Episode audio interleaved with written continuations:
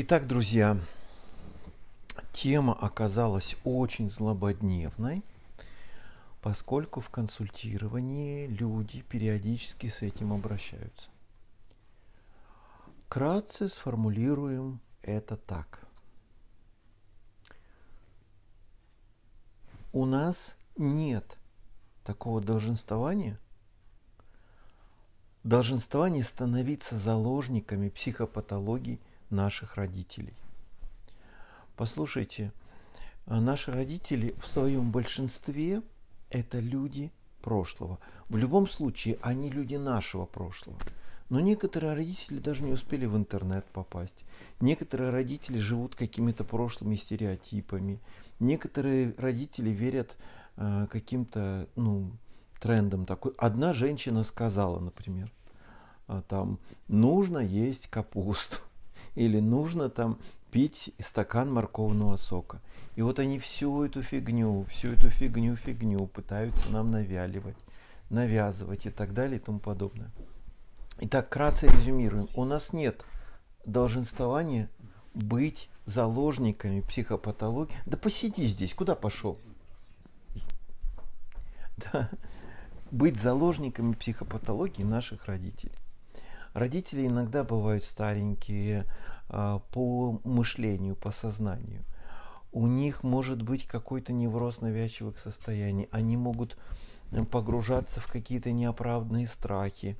Вот. Но самое сложное в отношениях с родителями это вот какая штука. Родители могут агрессивно навязывать свою точку зрения – обесценивание, обесценивая то, каковы мы и чем мы занимаемся.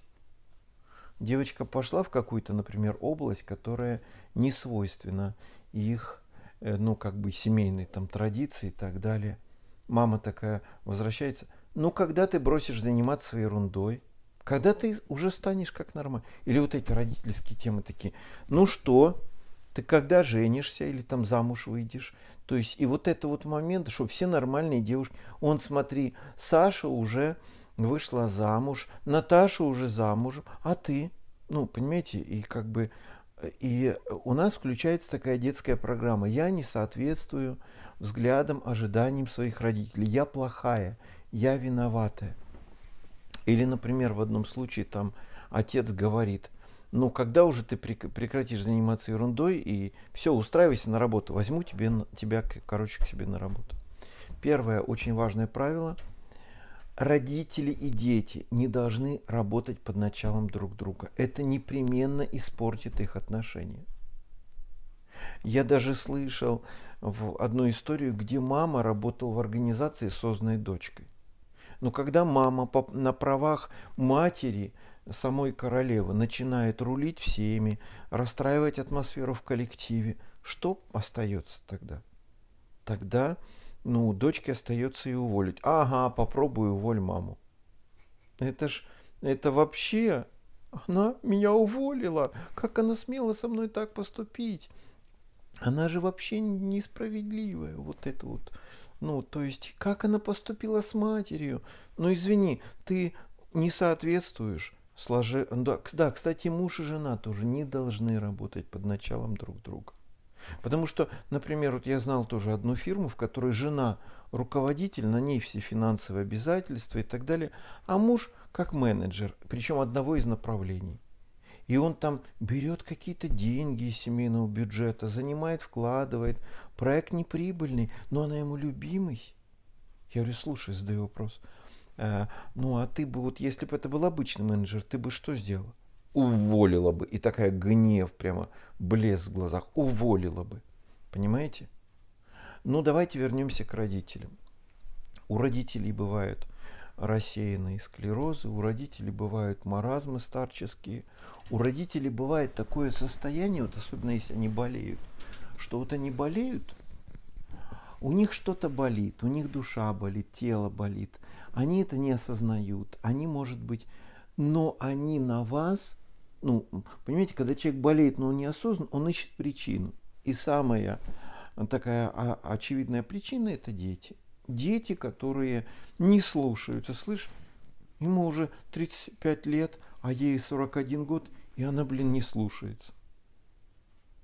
И они в шоке, они начинают обесценивать, подчинять, э, диктовать какие-то вещи. Вот так ты любишь мать, мать для тебя пустое место.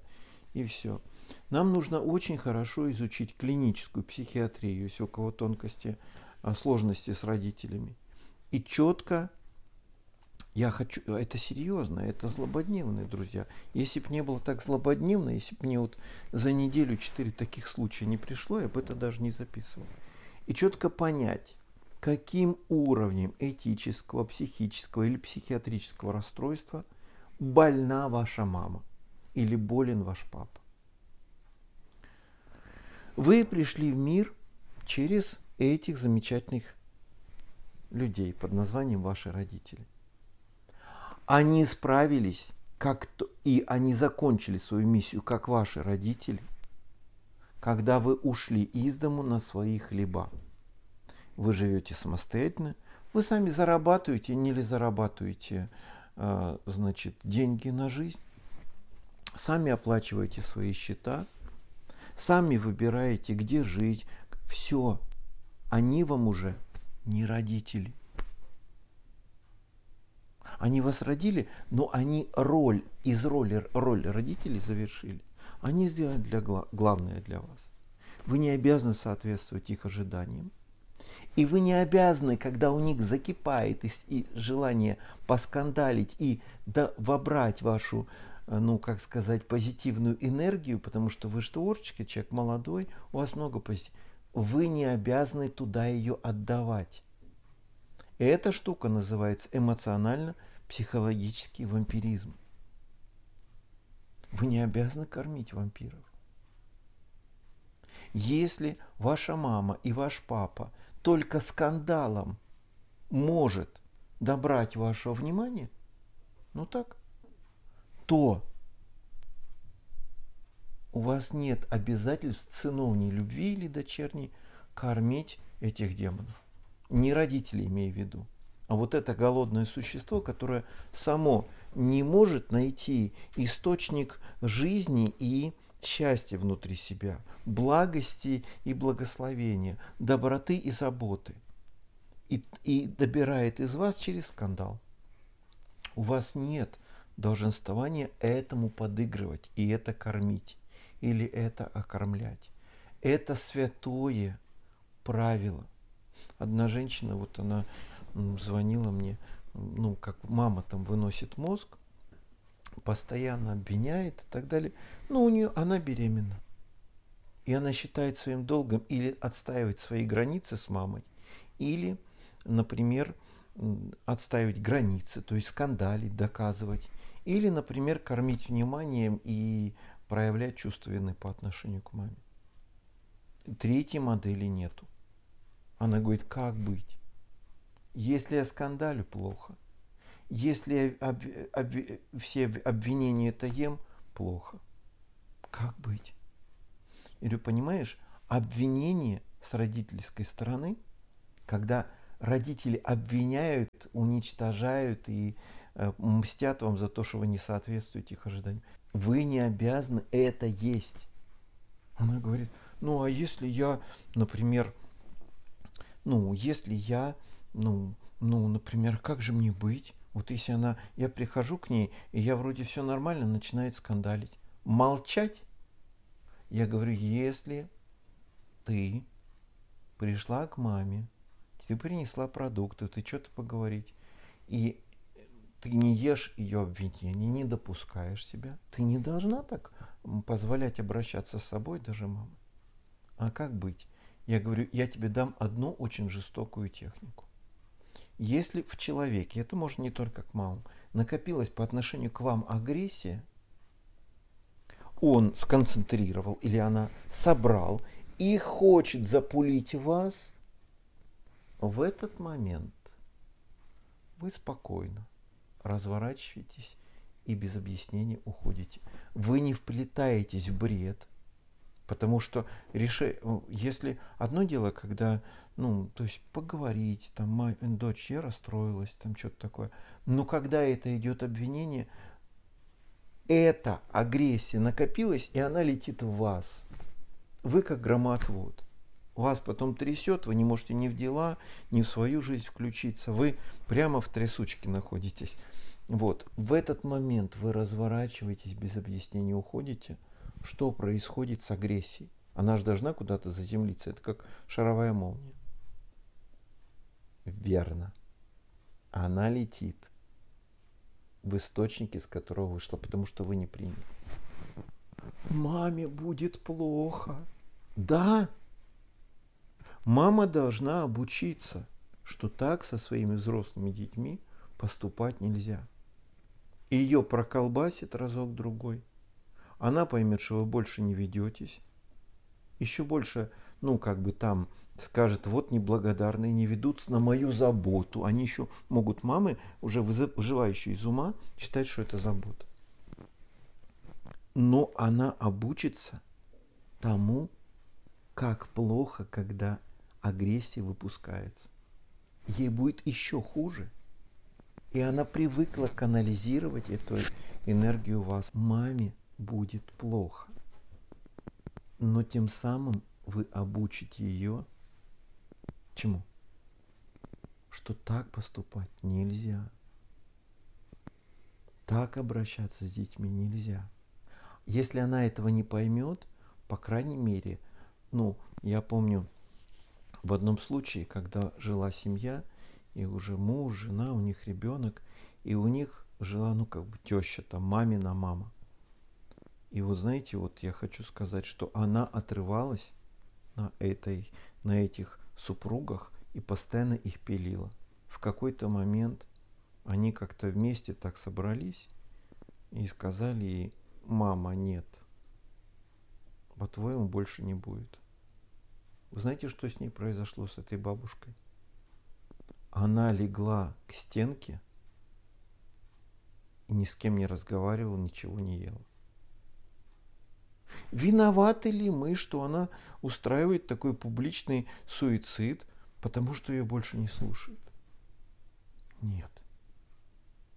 Мы не виноваты. Это ее выбор.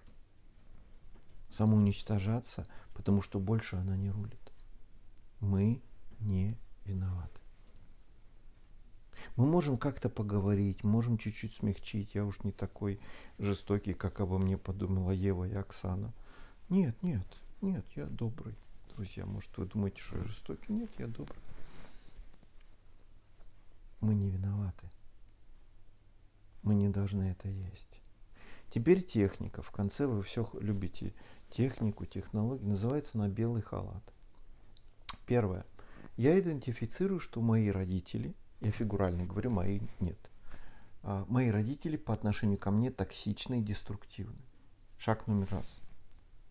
Я даже нахожу, ну, я могу найти это просто в своем чувстве, но я нахожу в каком-нибудь справочнике описание. То есть какую психопатологию они пытаются в себе подпитать, используя мою добрую, светлую, позитивную энергию. Потому что чем моложе человек, тем больше в нем позитивной энергии. У немногих людей, процентов 10-15, до глубокой старости поддерживается позитивная энергия. Это люди, которые работают над собой, занимаются духовными практиками, самоосознаются, рефлексируют. Ну, 10-15 человек такой. Особенно в России. В Индии больше, чуть-чуть. Штатах больше, чуть-чуть. У нас именно так. Второй момент – я понимаю, как это называется, болезнь, которая выдают себе за мою маму и за мою, или за моего папу. И каждый раз, когда вынужденно, по необходимости приходится коммуницировать с ними, я одеваю что на себя? Белый халат, но мысленно. Я понимаю, что в данном случае я не в роли сына, а в роли медбрата или медсестры я делаю необходимые какие-то, ну, из уважения, из почтения к родителям, там процессы по дому, по э, каким-то там другим вещам, и нахожу возможность, все сделав, не цепляться а с благодарностью уходить. А когда больной начинает проявлять свою болезнь, мягко парирую. Но вот сюда не беру. У нас нет долженствования, есть негатив, который родители спускают на вас. Это их ответственность с одной стороны. Быть одобре, одобрением и благословением. Но если они уже неосознаны, если уже их душа не функционирует, а только злоба, обида изливается, претензия, у нас нет долженствования вообще никакого, друзья. Вообще никакого. Это все поддерживать собой. И нужно выработать грамотную стратегию взаимодействия во имя жизни на Земле. И вот той женщине, которая сама беременна, но у которой деструктивная мать, я хочу сказать, пойми, чем больше ты туда отдаешь конфликтной, э, то есть энергии через конфликт, тем меньше достается ему, твоему ребенку. И тем большей степени он будет раздражительным, нервным и неустойчивым.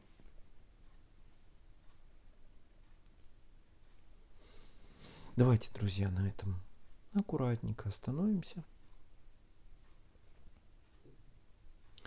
Можно разобрать, вы скажете, ой, разберите мой случай, мой случай уникальный. Ну, я сейчас вам дал алгоритм на все уникальные случаи. Я открываю свой терапевтический секрет только для того, чтобы вы как-то ну, немножко на эту тему были посчастливее и поздоровее. Это мое суждение, мое мнение, моя терапевтическая стратегия. А выбор за вами. Дальше разрушаться или же, взяв ответственность за себя, не позволять негативу, пусть даже он идет от родителей, разрушать вашу здоровую психику, ваше сознание и вашу эмоционально чувственную природу.